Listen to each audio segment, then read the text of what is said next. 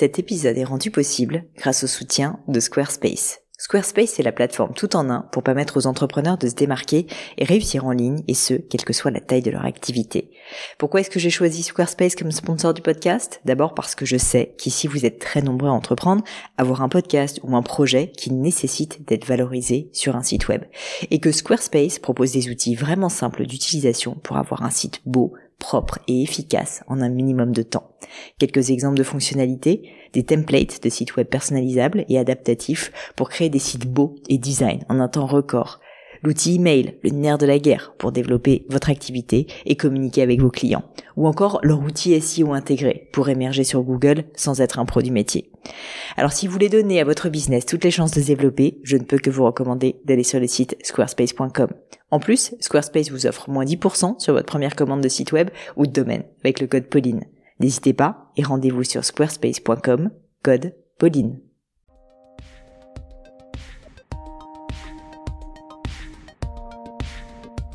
Salut la team podcast, ici Pauline Negno et bienvenue sur Le Gratin. Le Gratin c'est un podcast pour vous aider dans vos questionnements personnels et professionnels. Les lundis j'interviewe des personnalités remarquables pour parler de leur réussite et essayer de décrypter avec qualité leur succès. Le mercredi avec les leçons, c'est le moment coaching du gratin et je réponds à vos questions sur des thèmes variés autour de l'entrepreneuriat, du management, du développement personnel, des questions qu'on peut se poser, du marketing, des réseaux sociaux et bien plus encore. Alors aujourd'hui, je suis en call avec Delphine qui dirige depuis deux ans maintenant une pharmacie. Et avant ça, Delphine était employée dans le même établissement. Donc naturellement, la transition, où elle devient manager, où elle devient dirigeante, n'est pas évidente à faire et elle a un peu de mal à trouver sa place. Elle me pose donc spécifiquement la question suivante, comment réussir à faire de bons feedbacks constructifs sans se mettre toutes ses équipes à dos? Et un feedback, c'est vraiment là pour faire progresser ses collaborateurs, pour les faire évoluer, leur dire ce qui ne va pas, car elle en a besoin pour développer sa boîte bien sûr, mais sans les blesser inutilement ou être trop tap-down et du coup les déresponsabiliser. J'ai trouvé la question pertinente parce qu'au fond, elle est éminemment humaine. On sait bien que notre nature à tous est de nous justifier ou de nous trouver des excuses quand on est mal à l'aise, c'est bien normal, et c'est bien souvent le cas quand on reçoit un feedback qu'on n'apprécie pas, même si parfois il est justifié. J'ai donc expliqué à Delphine quelle est ma méthode pour arriver à faire des feedbacks constructifs sans pour autant braquer les gens et les démotiver. Par ailleurs, n'oublions pas que le feedback doit être double. Il a bien évidemment vocation à expliciter au collaborateur ce qui ne va pas, à faire changer un comportement, mais aussi à le faire progresser, à lui dire ce qui va et donc, en d'autres termes, lui dire ce qu'il doit continuer à faire. Or, on oublie bien trop souvent que le feedback peut être positif, ce qui peut être d'ailleurs dramatique dans la mesure où votre collaborateur ne saura probablement pas ce qu'il fait bien et pourrait arrêter de le faire. Ça serait dommage. Donc asséner ses équipes de feedback négatif à tout moment du jour ou de la nuit ne fera pas de vous un bon manager et encore moins un bon leader, c'est clair. Même si le monde de l'entreprise est loin d'être un monde de bisounours, il faut savoir se dire les choses sans édulcorer la vérité. Pour autant, mettre en place un processus, un système que je décris ici me paraît absolument nécessaire pour réussir à garder son leadership intact et donc faire de bons feedbacks. Mais je ne vous en dis pas plus et laisse place à cette prochaine leçon du gratin. Allô Delphine? Oui, bonjour Pauline. Bienvenue sur le gratin, je suis ravie de t'accueillir. Delphine, est-ce que tu peux s'il te plaît te présenter et puis ensuite me poser ta question s'il te plaît? Oui, Pauline. Eh bien, bonjour et merci à toi. Euh, j'ai une question qui concerne euh, plus euh, une question de management. En fait, je suis docteur en pharmacie et je suis chef d'entreprise depuis seulement deux ans dans une pharmacie euh, dans laquelle je travaille depuis 10 ans. Donc j'ai fait une passation salarié chef d'entreprise il y a deux ans. Et euh, cette position, elle n'est pas du tout facile parce que euh, avec les collaborateurs euh, que je supervise aujourd'hui, bah, je suis passée de collègue aujourd'hui à chef d'entreprise. Donc il a fallu faire un gros gros travail de management du jour au lendemain. Et euh, la question que je suis venue te poser aujourd'hui, elle concerne essentiellement une, euh, un domaine dans lequel je me trouve pas encore performante, c'est le feedback. Toi qui dis que tu adores ça, euh, je n'arrive pas à m'approprier les feedbacks et je n'arrive pas à faire en sorte que plutôt que de le concevoir comme quelque chose qui descend le collaborateur, je voudrais que ce soit plus un moment de partage pour lui aider à vivre une meilleure expérience au travail. Écoute, euh, bah, je te remercie pour la question parce que c'est vraiment intéressant comme point et, euh, je, peux en parler parce que je pense que pendant très très longtemps j'ai fait de très mauvais feedback. Effectivement, j'aime bien ça, mais euh, c'est pas pour autant que j'en faisais des bons. Et, et pourtant, c'est absolument fondamental parce que si, on réfléchit à quoi ça sert le feedback, ça sert soit à faire en sorte que bah, tu informes l'un de tes collaborateurs qui a un comportement qui peut avoir ou une manière de travailler qui peut avoir qui ne convient pas à l'entreprise parce que bah, c'est pas une manière performante de travailler, que c'est pas un comportement que tu acceptes, etc. Donc c'est soit un feedback entre guillemets négatif qui a pour vocation que son comportement change, et sinon il faut aussi évidemment faire des feedbacks positifs, qui sont des feedbacks qui expliquent aux collaborateurs qu'est-ce qui fait que bah, que son travail est bien et qu'est-ce que tu veux qu'il continue à faire. Parce que bien souvent, et ça c'est peut-être le premier point sur le feedback, on a tendance à énormément se focaliser sur le feedback négatif uniquement. Et c'est normal parce qu'en fait, on veut améliorer les choses, on veut que sa boîte marche et donc on a un peu tendance à ne voir que les problèmes aussi quand on est entrepreneur. Mais en réalité, il faut que tu te mettes à la place aussi du collaborateur et toi, tu as été en plus dans ses baskets il y a quelques années du coup. Mais, euh, mais tu vois, il faut aussi pouvoir lui dire euh, ce qui va parce que de temps en temps, en fait, il sait pas, tu vois, il teste des choses, il fait des choses, il sait pas si finalement t'aimes ou t'aimes pas. Donc ça, je dirais que c'est la première chose, c'est qu'il faut évidemment tempérer le fait qu'il y a uniquement des feedbacks négatifs. Il faut se forcer aussi à euh, voir, à identifier, tu vois, ce qui sont les choses bien qui doivent euh, être perpétuées pour que le collaborateur le sache et puisse bah, du coup continuer à le faire euh, de la manière que, que tu apprécies. Ça, c'est peut-être le premier point. Et le deuxième point, je dirais que personnellement, comme moi, j'avais vachement de mal à faire des feedbacks parce que, bah parce qu'en fait, souvent, c'est un peu émotionnel, que la personne en face, elle le prend mal. Il peut y avoir des personnes qui se justifient et tout, c'est jamais évident.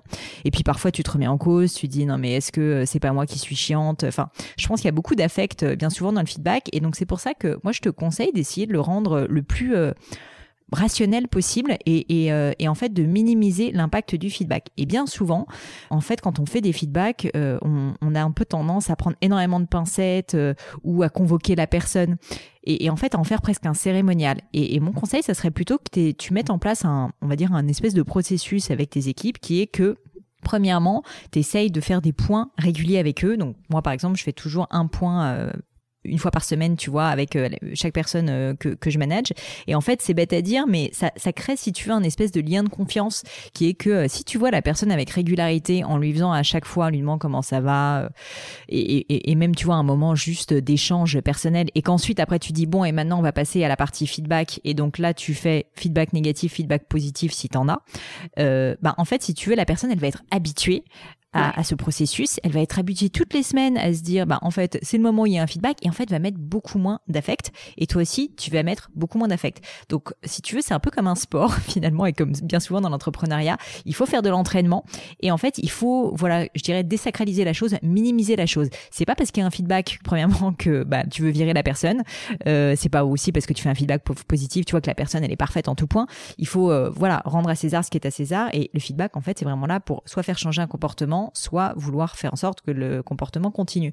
Donc en gros, il faut juste essayer de le rendre un peu froid et rationnel, pas pour autant désagréable, tu vois, mais je pense que ce processus de le faire euh, déjà de manière assez euh, euh, systématique, une fois par semaine, ça peut t'aider. Le, deuxième conseil que je peux régularité, et toi tu conseilles plutôt une fois par semaine, parce que moi pour l'instant j'essaie vraiment de me tenir une fois par mois, mais plutôt une fois par semaine c'est encore mieux, ça désacralise encore plus. Exactement, parce que ça va créer une habitude, en fait, si tu veux. Vraiment, c'est comme, tu sais, comme quelqu'un qui commence à faire de la course à pied. Bah, si tu le fais une fois par mois, à chaque fois, c'est pénible. Si tu le fais une fois par semaine, déjà, bon, bah, tu vois, ça, ça fait partie de ta routine, quoi. Ça fait partie de ton truc. Tu te poses même plus la question. Et il faut pas que ça soit uniquement tourné autour du feedback, tu vois. Ça peut être l'occasion aussi de passer un petit peu de temps avec la personne, euh, de lui demander euh, ce qui va, ce qui va pas, enfin, d'apprendre à la connaître. c'est un, moment privilégié. Les, choses de la semaine, ça peut être, voilà. Et au cours de cet entretien, euh, à peu près cinq minutes, mais ça permet aussi des fois de pointer des choses euh, qui des fois qu'on garde un petit peu euh, sous le pied en disant bon bah là ça va pas, mais je vais rien dire aujourd'hui, je vais attendre la fin du mois et je ferai un feedback. Et c'est vrai que j'ai tendance à plutôt à faire ça, à me les noter sur un carnet. Et du coup, c'est vrai que je me dis à la fin du mois, bon, alors il va falloir que je mette du moins et, du plus. Ça. Et, le fait Puis après, ça fait un peu liste à l'après-vert, quoi. C'est. Euh, c'est pas toujours agréable ni pour toi ni pour la personne donc je pense que si tu arrives à les voilà je pense à les tu vois dévoiler, on va dire, euh, avec régularité, déjà, ça va aider à mettre moins d'affect. Et puis l'autre petite chose que je peux te dire à propos du feedback, donc au-delà du fait qu'il y a aussi du feedback négatif et du positif, et c'est important parce que vraiment le positif, et je te dis, moi, moi je suis la première à faire cette erreur, hein, mais on a tellement tendance à toujours se focaliser sur ce qui va pas qu'on a souvent beaucoup de mal à identifier le positif, et vraiment, vraiment, c'est important parce que moi, il m'est arrivé plein de cas où, euh, bah, en fait, j'avais une personne qui changeait quelque chose qu'elle faisait bien, juste parce que je lui avais pas dit qu'en fait c'était la bonne manière de faire et que j'en ai été très satisfaite. Et donc la personne, euh, tu vois, bah, voulait tester, innover. Et en fait, non, après on perdait plus de temps. Donc euh, franchement, quand il y a un truc qui roule, c'est tellement rare. Il faut, il faut bien le dire pour que la personne en ait conscience et du coup qu'elle le sache. mais, mais sinon, l'autre point dont je voulais te parler pour le feedback, au-delà du fait que ça sera assez court, t'as pas besoin, tu vois, de faire un truc qui dure pendant 10 ans, c'est qu'il faut que tu t'attendes évidemment à ce que la personne trouve des excuses et se justifie. C'est humain, tout le monde ne le fait pas, mais c'est assez, c'est assez fréquent. Et là, j'ai envie de te dire, c'est pas grave. Euh, c'est pas grave, c'est pas parce que la personne va se justifier et te dire ah oui mais dans ce cas-là etc. Tu peux dire écoute peut-être il n'y a pas de problème dans ce cas, juste le signal. Euh, ça c'est un comportement qui doit changer ou c'est une action qui doit changer ou une manière de faire qui doit changer. Et en fait, laisse si tu veux la part de doute à la personne. Peut-être qu'effectivement, elle avait une bonne raison de le faire. Et surtout, rends-toi compte qu'un feedback, malheureusement, et c'est pour ça que le fait de le faire une semaine est important, ça change pas du jour, ça va pas faire que la, personne va changer son comportement du jour au lendemain. Si tu veux, euh, moi chez Gemio, j'ai déjà eu euh, à plusieurs reprises des, employés qui sont très bons à plein d'égards, mais qui ont un, une chose qui, qui ne font pas correctement et qui arrivent pas, si tu veux, à le changer. Pas parce que c'est un problème technique, mais plus parce qu'en fait, je pense qu'ils ont pas compris. Et donc, si tu veux, c'est pas parce que tu vas dire une fois à quelqu'un non ça il faut le changer qu'elle va le changer. C'est comme si tu veux de dire à quelqu'un tu dois perdre du poids, euh, fais un régime. Elle va peut-être vouloir le faire, mais elle va pas réussir si tu veux à se décider réellement. Et donc c'est pour ça qu'il faut bah, le faire par touche, par petite étape, sans trop de jugement. Juste dire bah tu vois cette semaine, donner un exemple concret, dire cette semaine encore, euh, je te je te repointe du doigt ce, ce feedback et ce comportement a changé. Et avec le temps, la personne, peut-être au bout de 5 six fois, je pense va réussir à beaucoup plus l'assimiler et du coup, avec le temps, tu vas te rendre compte qu'elle va réussir à mieux changer. Et très souvent, quand on est manager, on a un peu envie euh, que tout bouge très vite. Et surtout quand on est entrepreneur, on est en mode, je t'ai fait un feedback, c'est bon, maintenant on n'en parle plus. Mais dans la vraie vie, c'est pas comme ça que ça se passe. Euh, les gens ne changent pas du jour au lendemain. Ils progressent pas du jour au lendemain. Toi-même, si je te demandais de changer, je sais pas, ta manière de t'exprimer euh, et de l'améliorer, tu vas pas réussir à le faire du jour au lendemain, tu vois. Donc il faut, il faut avoir, je pense, un peu d'empathie aussi. Et, c'est pour ça que cette méthode, euh, je trouve, de le faire une fois par semaine dans des formats courts, tu vois, mais t'as pas besoin de faire plus de 10-15 minutes d'entretien, mais ça permet de créer ce lien de confiance. La personne va pouvoir plus s'exprimer, dire ce qui va, ce qui va pas. Et toi, c'est l'occasion de désacraliser le feedback et de ramener sur la table, si tu veux, tout ce qui entre guillemets ne va pas et que tu souhaites euh, faire changer euh, dans la durée. D'accord. Parce qu'en fait, la problématique effectivement que j'avais jusqu'à présent, c'était au moment où elle m'exprimait effectivement parfois des excuses. Eh bien, il y avait mhm. un moment de latence où je me disais, bah en fait, elle a raison. Euh, je l'ai pas forcément bien expliqué en amont, et du coup, c'est pour moi une grosse remise en question de me dire, bah voilà, en fait, euh, tu lui reproches ça, mais tu lui as pas forcément expliqué, euh, soit dans la fiche de poste ou soit dans le protocole ou la manière de le faire. Et du coup, c'est normal que ce soit pas fait comme euh, tu l'entends ou comme tu le veux. Et du coup, c'est du coup pas constructif. Alors c'est constructif pour moi parce qu'en tant qu'employeur, je me dis bah du coup il faut que je revoie cette étape-là. Mais des fois je me dis lors d'un feedback, non, il n'y a pas d'excuse. Mais mais il y a toujours cette chose chez moi où je me remets en question quand même et du coup j'ai du mal à aller jusqu'au bout de ce que je veux faire accomplir en fait. Bah écoute, moi, moi ce que je peux te dire, c'est que je pense qu'un bon manager ou même un bon entrepreneur, c'est quelqu'un qui sait se remettre en cause et qui est très humble en réalité. Et c'est pas parce que tu as du leadership que tu ne peux pas être humble. Souvent les gens, euh, je pense, euh, ne font pas euh, la différence. Et en fait, vouloir ce qu'on veut, avoir une vision, vouloir développer des équipes, bah en fait c'est aussi savoir les écouter. Et là j'ai l'impression que c'est ce que tu fais. Et en fait quand on fait un feedback, effectivement, il peut réellement y avoir des excuses. Après peut-être que toi, il faut que tu améliores, par exemple, certains processus de formation, que tu sois plus dans l'explication, justement, que tu prennes, tu vois, si tu fais ce quart d'heure toutes les semaines, mettons le mardi avec euh, avec les personnes de ton équipe, bah en fait, peut-être que tu vas te rendre compte que eux, ils ont un problème, c'est que de façon générale, quand tu leur donnes une tâche à faire ou que tu leur euh, donnes une mission, bah, ils ont besoin de plus venir te voir. Et puis en plus, tu vas te rendre compte qu'en fonction des gens, c'est assez différent. Tu as des personnes, tu leur donnes euh, trois bullet points, ils se débrouillent, ils sont ravis d'être hyper indépendants, et tu en as d'autres, ils ont besoin d'avoir beaucoup de contextualisation. Donc ça aussi, voilà, il faut savoir être adaptable. Et c'est pour ça que je pense que ces petits moments privilégiés où tu peux discuter de ta méthode de management et c'est pas la personne ne va pas te faire un feedback, tu vois, remontant en te disant euh, j'aime pas la manière dont tu manages, c'est pas ça. C'est juste qu'il faut essayer de comprendre quelle est la meilleure manière de collaborer, quelle est la meilleure manière d'interagir pour que tu arrives à tirer, euh, si tu veux, le meilleur de ton équipe. Et donc, c'est pour ça que je pense que même si tu fais un feedback, si, peut-être en amont, on avait un peu plus discuté de ce qui va, ce qui va pas, la personne se serait peut-être un peu plus exprimée, tu vois, sur euh, ben, peut-être une manière de travailler euh, et de, d'affecter des tâches qui ben, fait que cette personne-là comprend pas forcément exactement ce qui lui est demandé. Et donc, ça pourrait peut-être permettre plus d'éviter que tu aies ensuite ce feedback remontant.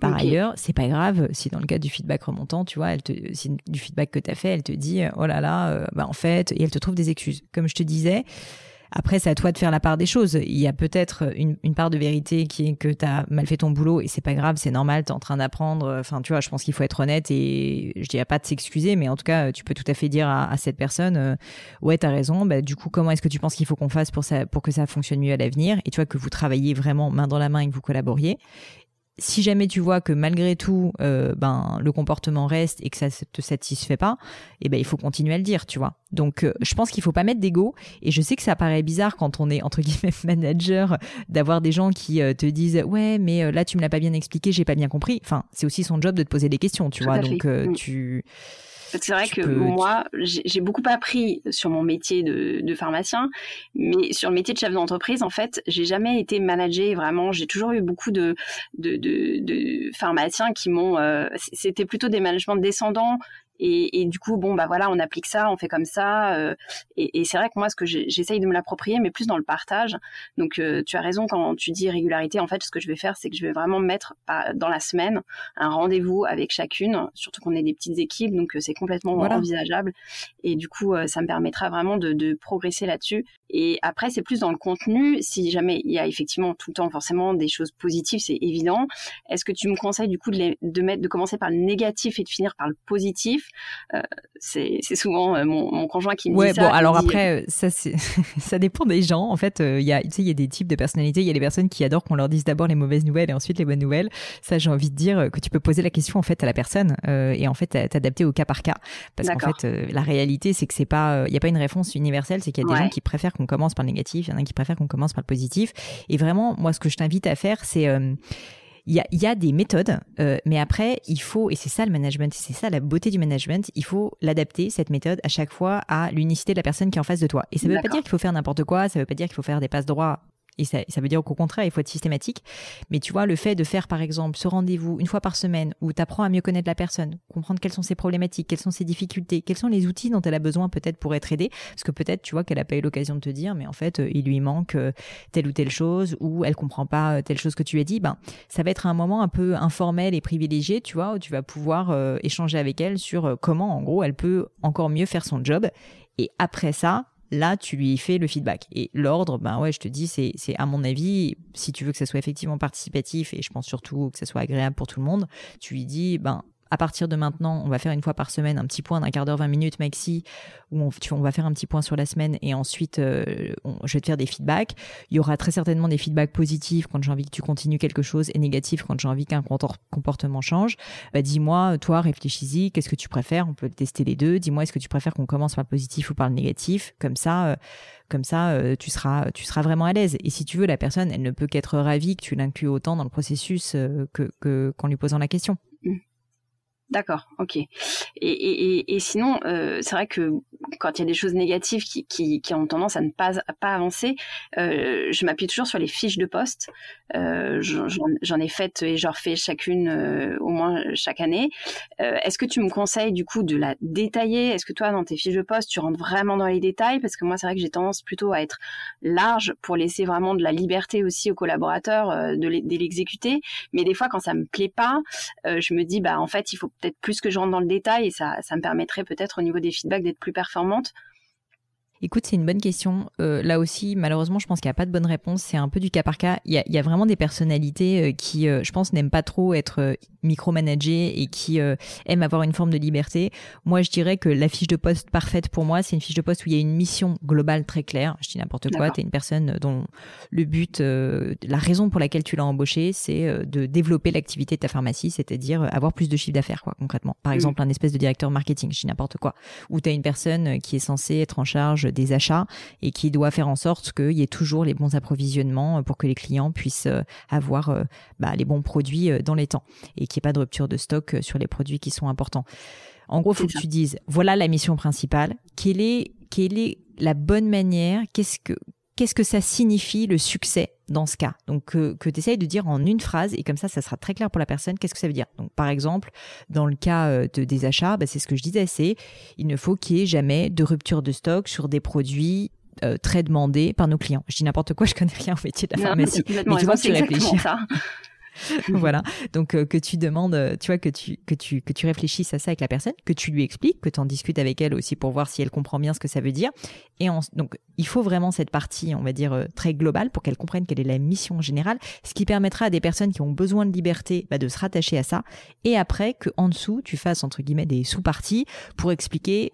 Moi je dirais pas des tâches parce que les tâches c'est assez enfermant et qu'au final et qu'au final, euh, ben après, tu vois, c'est la personne ne va pas forcément se développer et devenir responsable, et donc c'est du boulot aussi qui va te retomber dessus. Premièrement, et deuxièmement, ça va pas être très épanouissant pour elle.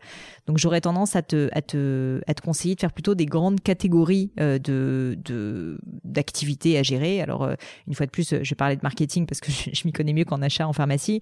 Mais par exemple, si l'objectif c'est de faire venir plus de clients dans, dans ta pharmacie, euh, peut-être que euh, l'un euh, des points clés, ça va être de, je sais pas, faire du démarchage commercial. Et donc, elle va être en charge du démarchage commercial.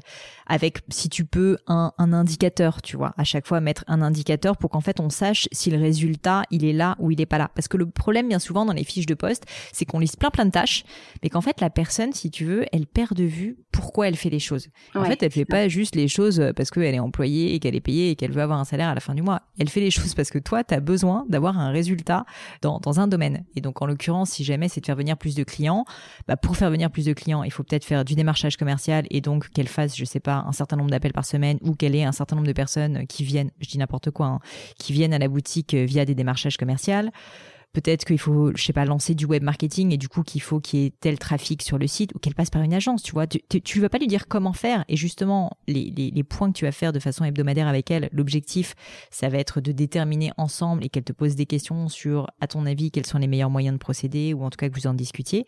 Mais pour moi, l'idée de la fiche de poste, c'est avant tout de mettre des grandes missions et les résultats qui sont attendus. Et pas uniquement les tâches, vraiment les résultats, parce qu'en fait, c'est ça qui compte pour toi. Les tâches, ok, mais c'est un moyen, les tâches, pas une fin en soi. D'accord. Et est-ce qu'il t'est déjà arrivé d'avoir des collaborateurs où, malgré les feedbacks réguliers que tu fait, euh, tu avais le sentiment de pas avancer et à quel moment tu t'es dit, est-ce que ça t'est déjà arrivé des situations où vraiment tu étais dans l'impasse malgré la régularité des ah bah, feedbacks? Bien sûr. Bien sûr, bien sûr. Bon, déjà, je l'ai pas toujours bien fait, hein, loin de là, loin s'en faut. J'ai heureusement 8 ans d'expérience maintenant, donc j'ai appris, et je peux te dire que j'ai appris à la dure. Mais euh, donc, euh, je te rassure, c'est tout à fait normal qu'au bout de deux ans, tu sois, tu sois un peu en galère. Euh, ça fait partie du cheminement de l'entrepreneur, c'est tout à fait naturel. Euh, écoute, oui, bien évidemment, il y a, y a, des fois où ça fonctionne pas, et euh, c'est pas que la personne est mal intentionnée, c'est peut-être juste que vous avez un problème de communication, c'est peut-être que le poste n'est pas adapté pour elle. Enfin, il y a, y a plein de facteurs qui peuvent rentrer en cause, en compte. Moi, mon processus entre guillemets dans ce genre de cas, c'est euh, ben, de faire des feedbacks réguliers.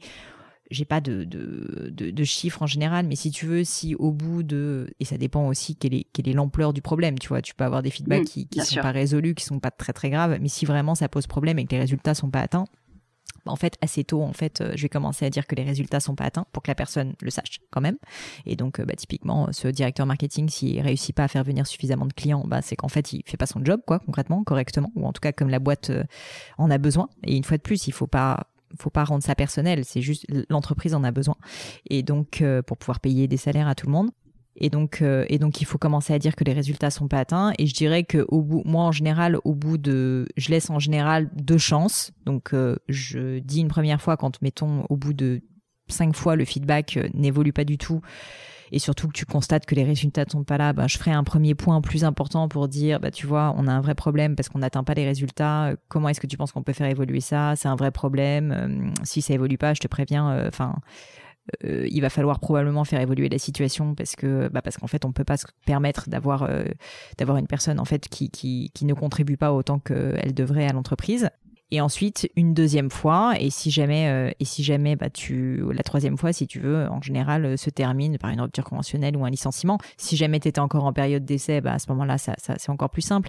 Mais disons que pour moi et c'est ce que j'avais expliqué d'ailleurs dans une précédente leçon il faut vraiment en amont tout de suite identifier les problèmes les dire euh, et pas s'attendre à ce que la personne en fait s'en rende compte toute seule. Donc tu fais ton feedback peut-être en fonction de l'ampleur du feedback, euh, voilà, 5-6 fois. Au bout de 5-6 fois, si c'est un gros problème et qu'il évolue pas, bah là, tu, tu, tu passes à l'étape d'après, si tu veux, qui est de dire on n'atteint pas les résultats. Et donc, euh, si ça, si ça n'évolue pas, euh, s'il n'y a pas un changement et qu'on ne commence pas à atteindre les résultats, et voilà la manière dont les résultats, enfin, ce que j'attends de toi en termes de résultats, si ces résultats ne sont pas atteints, bah, sache que tu auras un deuxième avertissement. Et ensuite, je pense qu'on sera obligé, enfin, pas je pense, on sera obligé de se quitter parce que l'entreprise a besoin de performer sur ce point. Et si tu arrives à ça, tu le refais par écrit ensuite pour que tu aies une trace écrite. Tu auras euh, normalement, euh, normalement une personne, si tu veux, au moins qui saura à quoi s'en tenir, qui va certainement faire le maximum. Il faut aussi lui laisser une chance, l'aider, évidemment. Toi, ton but, de toute façon, c'est que ça marche. Hein. Il faut lui dire. Mais à l'inverse, euh, il faut pas non plus être dans un monde de bisounours. si jamais la personne n'est pas la bonne personne, ni pour elle, ni pour toi, c'est bien, tu vois. Donc, il faut passer à autre chose. Ok, Bon, bah écoute, c'est très très clair. Je pense que là, euh, mon premier objectif, c'est vraiment de, marquer le pas sur euh, la régularité de ces, ces entretiens euh, que je faisais une fois tous les mois. C'était plutôt ma démarche, c'était une fois tous les mois. C'est déjà pas mal. C'est vrai hein. qu'au bout d'un moment, on, est plus régulier. Puis c'est vrai que ça a tendance à s'accumuler. Il faut qu'on note tout, tout ce qui va, tout ce qui va pas. Donc je pense que la première chose, c'est vraiment de le faire de manière encore plus régulière. Et puis la réunion d'équipe qu'on fait à peu près toutes les six semaines pour vraiment ressouder l'équipe et, et, coordonner un petit peu les missions de chacune. Super. Et, et, et surtout, n'hésite pas à informer, tu vois, qu'on pas convoquer parce que j'aime pas le mot, mais si vous êtes une petite équipe, tu leur expliques ta réflexion, tu leur dis écoutez, euh, j'ai envie de repenser la manière dont je fais, euh, dont je manage, j'ai envie qu'on soit plus proche, j'ai envie qu'on s'entraide, j'ai envie de pouvoir vous faire des feedbacks, ça se passe bien et euh, de comprendre quels sont vos soucis pour pouvoir vous aider au mieux. Moi, c'est ça mon rôle de manager. Donc je veux, tu vois, tu vas pas leur imposer le truc euh, par mail, salut, merci, maintenant on se voit une fois par semaine. Il faut être euh, dans une démarche explicative pour que ces personnes adhèrent. Et j'ai souvent tendance à dire, le leadership et le management, c'est ça, c'est de faire adhérer des personnes à ton projet, à ta vision, à ta manière de faire. Et pour ça, bah, évidemment, il faut être pédagogue et pas juste imposer sa loi. Très souvent, quand euh, les mauvais managers, en fait, c'est ceux qui sont un peu en mode militaire, ils sont juste en mode, maintenant tu fais ça et tu te la fermes. C'est vraiment ce que j'ai subi moi dans mon expérience.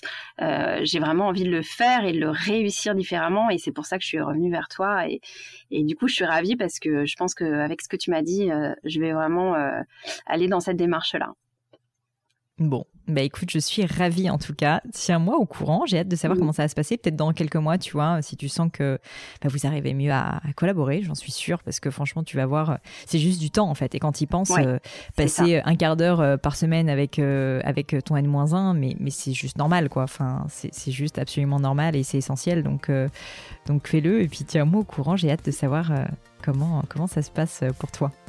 Avec plaisir. Merci Pauline. Eh ben merci à toi, puis je te dis à bientôt Delphine. À bientôt Pauline. Et voilà, fini pour aujourd'hui. J'espère que l'épisode vous a plu. Merci d'avoir passé tout ce temps avec moi. Et quelques petites choses avant de vous quitter. D'abord, si vous cherchez les notes de l'épisode avec toutes les références, bah, c'est simple, allez directement sur le blog du podcast. Donc c'est www.le-du6gratin.fr. Vous trouverez normalement toutes les infos dessus. Aussi, si vous souhaitez me contacter pour me poser d'autres questions, que je mettrai d'ailleurs peut-être un jour sur le podcast, ou me proposer de nouveaux invités, ou juste me faire un feedback, me proposer un livre, peu importe à la rigueur, et bien surtout, n'hésitez pas à le faire. J'aime bien répondre j'essaye d'être assez active sur les réseaux et en particulier sur LinkedIn et sur Instagram qui sont mes deux réseaux sociaux de prédilection. Donc sous le pseudo Pauline Legno, tout attaché, c'est très simple.